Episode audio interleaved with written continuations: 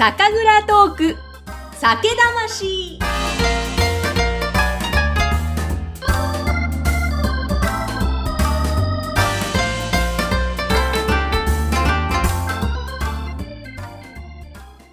こんにちは。酒蔵ナビゲーターの山口智子です。この番組では全国各地の蔵元さんをゲストにお迎えして、その方の人生やお酒作りへのこだわりを伺っている番組です。そして、前回に引き続きゲストは、長野県より竹重本家酒造株式会社竹重有正さんです。そして今回の配信は、クラウドファンディングでご支援をいただきました、石井まなみさんの提供でお届けしていきます。それでは、続きのお話、どうぞお楽しみください。前回は乾杯をしました。紫つゆ草をはじめ、お酒のお話、蔵のお話、歴史などを伺いましたが、あの、ぜひですね、あの、竹重さんご自身についても今回お話を伺いたいなと思うんですが、竹重さんはもう、あれですか、蔵を作っていうのは子供の頃から思ってらっしゃったことだったんですか？えあんまり思ってなかったんですけどね。ああの、まあ、えーなんか、あの、知らないうちに継ぐことになってたというような感じでしょうかね。そうなんですね。あの、ご兄弟で言うと、どういう、まあ兄弟は3人兄弟、女、男、女、あの、うん一人、あと男一人ですね。そうでいらっしゃるんですね。え、子供の頃とかは、その蔵の中は遊び場であったりしたんですか？それとも入ってはいけないみたいな感じだったんですか？で、あの、適当に入って遊んでました。適当に入って えええ、そんな中で、えっ、と、中学、高校、大学とかですね、どんな風にして過ごされていかれたんですか？え、あそうですね。あの、真面目だったんで、あの、中学、高校は、えー勉強ばっかりしてたかな、です大ね。学、大学は東京の大学ですか？そうです。東京の大学です。はい、どっち、どちらの大学なんでしょうか？東京の大学です。え、あ、これは言わない方がいいですか？いや、いいです。東京大学という東京の大学です。はい。なるほど。東京の東京大学でいらっしゃるんですね。これはなんか、やっぱりすごいなと私は思うわけなんですけれども、東大かって。これは何か勉強したいことがあって、で、その先にやりたいことがあって入られたんですか？いや、あんまり勉何を勉強したいってことはそんななかったんですけど、あの。できるだけいろんなことしたいなっていううんことで、あの、まあ、よくある話なんですけど、あの、東京大学は入って1年半後に、あの、専攻を決められるんですよね。なんで大学というところで勉強して、それで1年半、いろんな様子が見えたところでうん、その先どこ、何をやるのか決められるっていうことがあったんで、まあ、とりあえず入ってみようと思ったし、まあ、あと、まあ、あの、父の母校でもあったので、まあ、それもあったという、えーところなんですけれどもね。お父様も東大。そうですね。え、すごい、代々東大でいらっしゃるわけですね。まあまあ、そんなところで。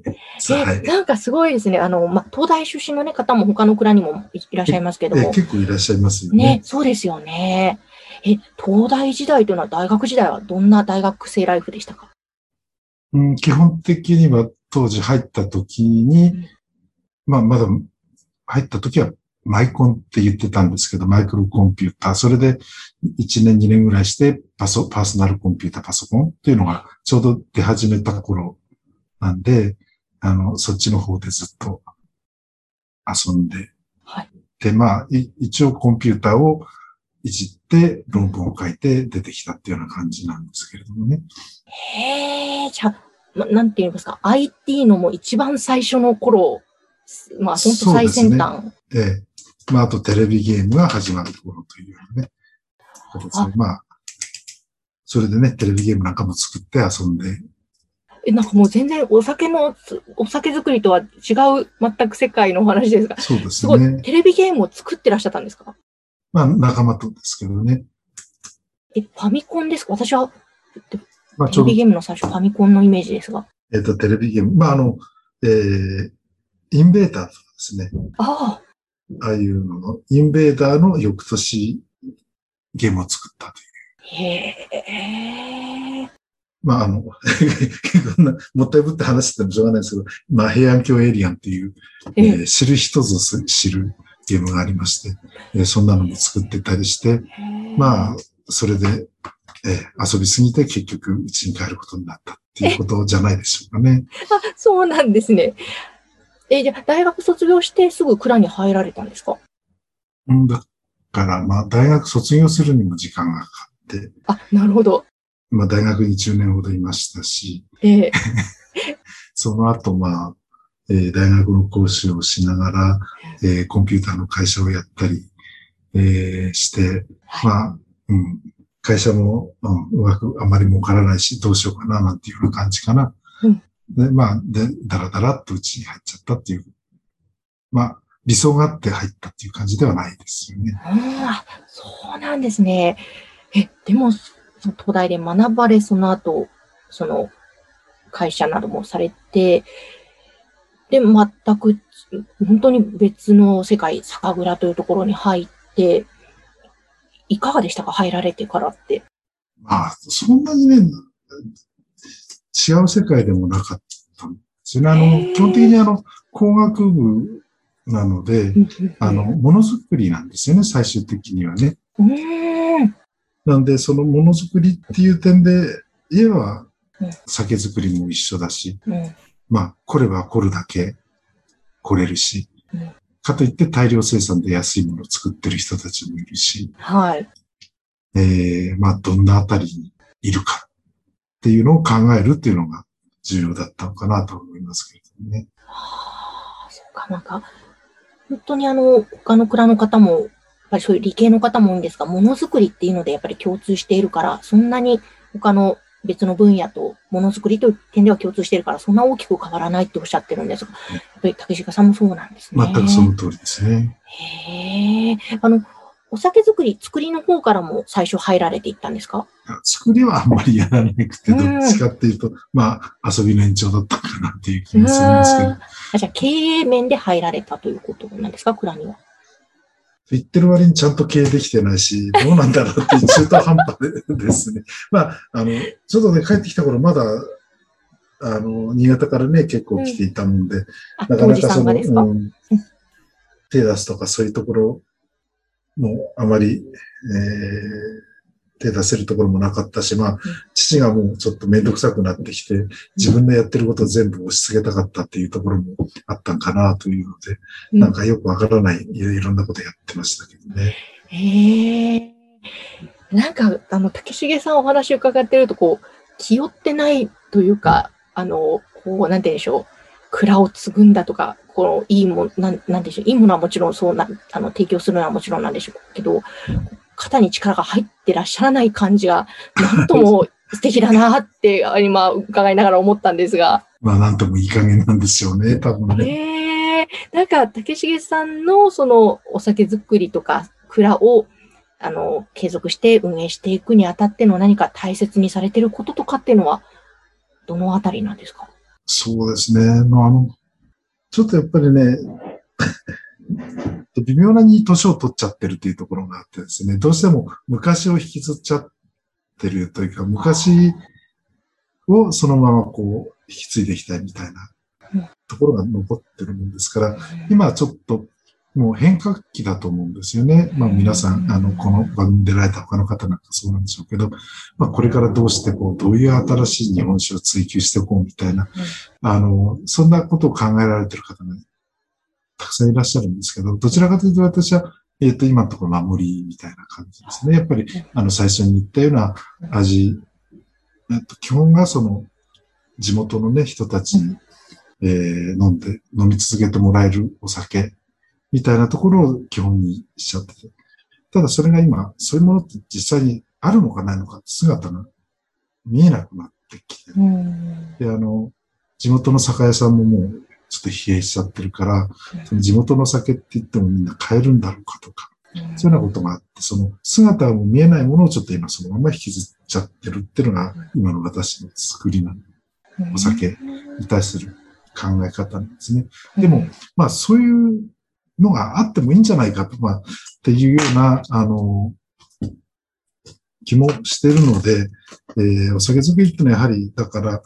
なんていうかな、地元第一でも生き残るために、えーっていうのと、あとその、日本酒ってまた、まだ可能性出て、特に最近非常に貯蔵、出荷、いろいろ全部含めた、えっ、と、技術向上によってですね、いろんな美味しいお酒出せるようになってきているので、まあ、それにチャレンジを、まあ、これからしようかなっていうところですね。ただ、まあ、ちょっと、60超えてるんで自分でやるのはちょっと難しいなというところもあって、まあ、あ、そこを、こう、ここ数年でどこまで他の蔵に追いつけるかっていうのが一番課題かなというふうに思ってますね。なるほど。あの、今、お子様は息子さんがいらっしゃるんでしたっけ？で、えっと、子供3人いますけれども、まだちょっとみんな大学生とか学校行ってるもんですから、ええ、ええ。まあちょっとそこら辺が非常に微妙なところなんですけれどもうね。ーん。えなんか、蔵を継いでほしいとか、そんなようなお話をしたりはされるんですか？まあ、今はちょっとね、帰ってこいっていうのも難しいし、でも、社員にとってみればね、それじゃあ安心できないしっていうところで、ちょっと難しいところですね。ただ私も父から帰ってこいって一度も言わ言われてない。ですよあの、ただ周りの人、周りの人って酒屋仲間とかね、うんあの他の会社の社長なんかには帰ってきたら、おい、親父がもう息子を返さんのにどうやったらいいとか、非常になんかうるさくてうるさくて叶わなかったぞ。よく帰ってきたな、みたいな話を言われたりとかしして、周りにはいろいろ言ってたんでしょうけども、私には一言も言わなかったので、そういう甘っちょろいこと通じるんだったら、まあ、私も言わないでおこうかなというふうには思ってますけどね。お父様、おっしゃらなかったんですね。でも逆にそれが良かったのかもしれないですかね。そうね。うーん。微妙なとこです。は微妙い。なところ。うーんえ、でも実際その蔵にまた戻られて、あまあ、後継がれてですね、いかがですか？日本酒作りだったり、日本酒の蔵の経営とかって、どんな風なところに面白さ感じていらっしゃいますか？そうですね。私が帰ってきて平成の頭ぐらいですから、もう、うんその時からその、もうずーっと右肩下がり。だったんですよね。うんなんで、どうしてこう、行ったらいいのかっていうのを、もういろいろと、ええまあ、考えるっていうのが一番辛くもあり面白くもあったのかな。で、まあ本当まあこれもどうでもいい話なんですけど、私たちの世代なんかだとその、親はお酒一番売れてるところを知時を知ってて、美味しい思いをいっぱいしてるんですよね。で我々は全然知らない。うんで、まあ美味しい思いっていうのもちょっと言い方変なんですけど、例えば我々が酒のは文化だとかなんかいろいろ言っているんですけど、じゃあそのうちで、まあ昔ですよね、お酒飲むときにその芸者さんを呼んでお酒を飲むっていうのは昔の人たちがやったんだけど、我々はそういう、えー時代があったってのは知ってるけど、そういうことをやったことはないわけですよね。でそれで、そのお酒は文化だってことを語っていいんだろうかとかですね。いうことを考えちゃったりとかですね。うんえーして、だから、要するに昔とは違うんだぞっていうようなところで、で、そこでじゃあどういうお酒を作って、どういうことをしてっていうのは、こうまあ、いろんなことを考えて、いろんなことをやってるうちに、えー時間が過ぎていっちゃったっていうのが、まあ、もっと早くにね、その、もうちょっと明確な目標を捕まえられればよかったんでしょうけれども、なんかちょっとそれはやらないまんまなんかこう、やってるようなふりをしながらそのまま生きてるっていうのがちょっと今状況かなという気はしてますね。でも、そういう中で、まあ、右肩下がりの日本酒業界の中でも、まあ、いろいろちょっと迷いながら、もう、こう、こういう工夫を竹重さんのところではしてきたっていう、何か、その、銘柄ですとか、いろいろな種類とか、そのあたりは、どんな工夫をされてこられたんですか？そうですね。まあ、あの、一つが木本作りということでね、木本作りのお酒で、えーただそれだけじゃなくて、もう、もう一つ、えー、旨味を乗せたいみたいなうん。ことで、えっと、なんだろう、一つはあの、まあ、あと普通酒なんですけど、まあ普通酒っていうのが、まあアルコール添加のお酒で、まあ地元でやっぱり飲まれてるお酒なんですが、それがもともと先ほど甘い口のお酒っていうような話をしたんですが、もっと甘く、甘みのある酒っていうので、こう作って、で、木元作りで味を出して酸味をしっかりさせて、うん。で、それを生のままうん。常温で熟成させるっていうのをするとかですね。ええこれがあの結構旨味が出てきて美味しいお酒ですね。蔵打ち生熟成なんて言い方をしているんですけれども、まあそういうお酒なんかは、まああの木本っていう形で、しかもあの今皆さんなかなか熟成っていうのはなるべくしないのがいいって言ってるようなものを、まああの常温で熟成させるという生酒のものですね。えーそんなことに、をやったのがもう22、3年前かな。うん。に、からやって、今でもそれは商品として続いていて、で、最近まあちょっとね、あの、普通酒でアルコール添加酒っていうと、扱ってくれない交流さんもあるので、まあええじゃあ、ちょっとそれの純米バージョンを作ろうかと言ってう、ん。それもまた今年作って、うん。まあこれで、えー秋道から、えーどういうふうに熟成されてるかを見て、で、えーそれで、えーなんですか、あの、今後ずっとつく続けてかどうか決めようっていうような、えー考えをしています。で、まあ、これと、あともう一つは、えっと、ご存知の方はご存知なんですけど、あの、活性のドブロクというのを作ってます。あのはい。冬、まあ基本はあの、冬の間、6ヶ月間予約で、えー作って、できたらすぐ出荷して、賞味期限20日だよというようなドブロクですね。うんあの、こんなのを作ってます。で、だからなんていうのかな。あの、一つはその、時間かけて熟成させるお酒。もう一つはもう、できて、もう数週間でできて、売り切っちゃうってっていうお酒と、その両極端っていうのをですね、今やってるんですけども、そこら辺が面白いかなという。ここら辺もあのですね、なんていうんですかな。まあ、ただできたんじゃなくてうん、あの、これ、あの、消費者の方の意見で後押しされて作った。そうなんですね。ちょっとあの、二十、二十数年前からですね、酒蔵解放っていうイベントを始めたんうんですよ。えーで、これが、えーきっかけとなったのはですね、あの、帰ってきて、ちょっといろんなお酒やろうみたいな形でやってたんですが、うんとにかく新しいお酒ってのがなかなか伝わらない。うん。酒屋さんにお酒持ってってポスター作って貼ってもらっても知らない人が多い。まあ極端な話、隣のうちの人でも新製品とか知らないとか、うん。そもそも季節商品って日本酒にあるのみたいな話があったので、じゃあ出来たてのお酒を飲む。うん。機会を作ろうって言って、あの、酒蔵解放っていうイベント、今はね、もう、蔵開きとか言って皆さんやってますけど、うん。まだ二十数年前、1999年から始めたのかな。なので、その頃はそんなに多くはなかったんですけれども、それをして、えー近所の方、なるべく近所の方に来てもらってですね、はい。それで、あの、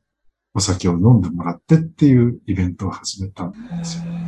で、それの2年目ぐらいにさっき言った蔵打ち生熟成、生で熟成させたお酒をうん。出したら美味しいって言ってですね、うんで、ファンになった人がいて、その人がもう当時のところにくっついてですね、もう、はい。あの、あれを商品化してくれ、商品化してくれって、ずっと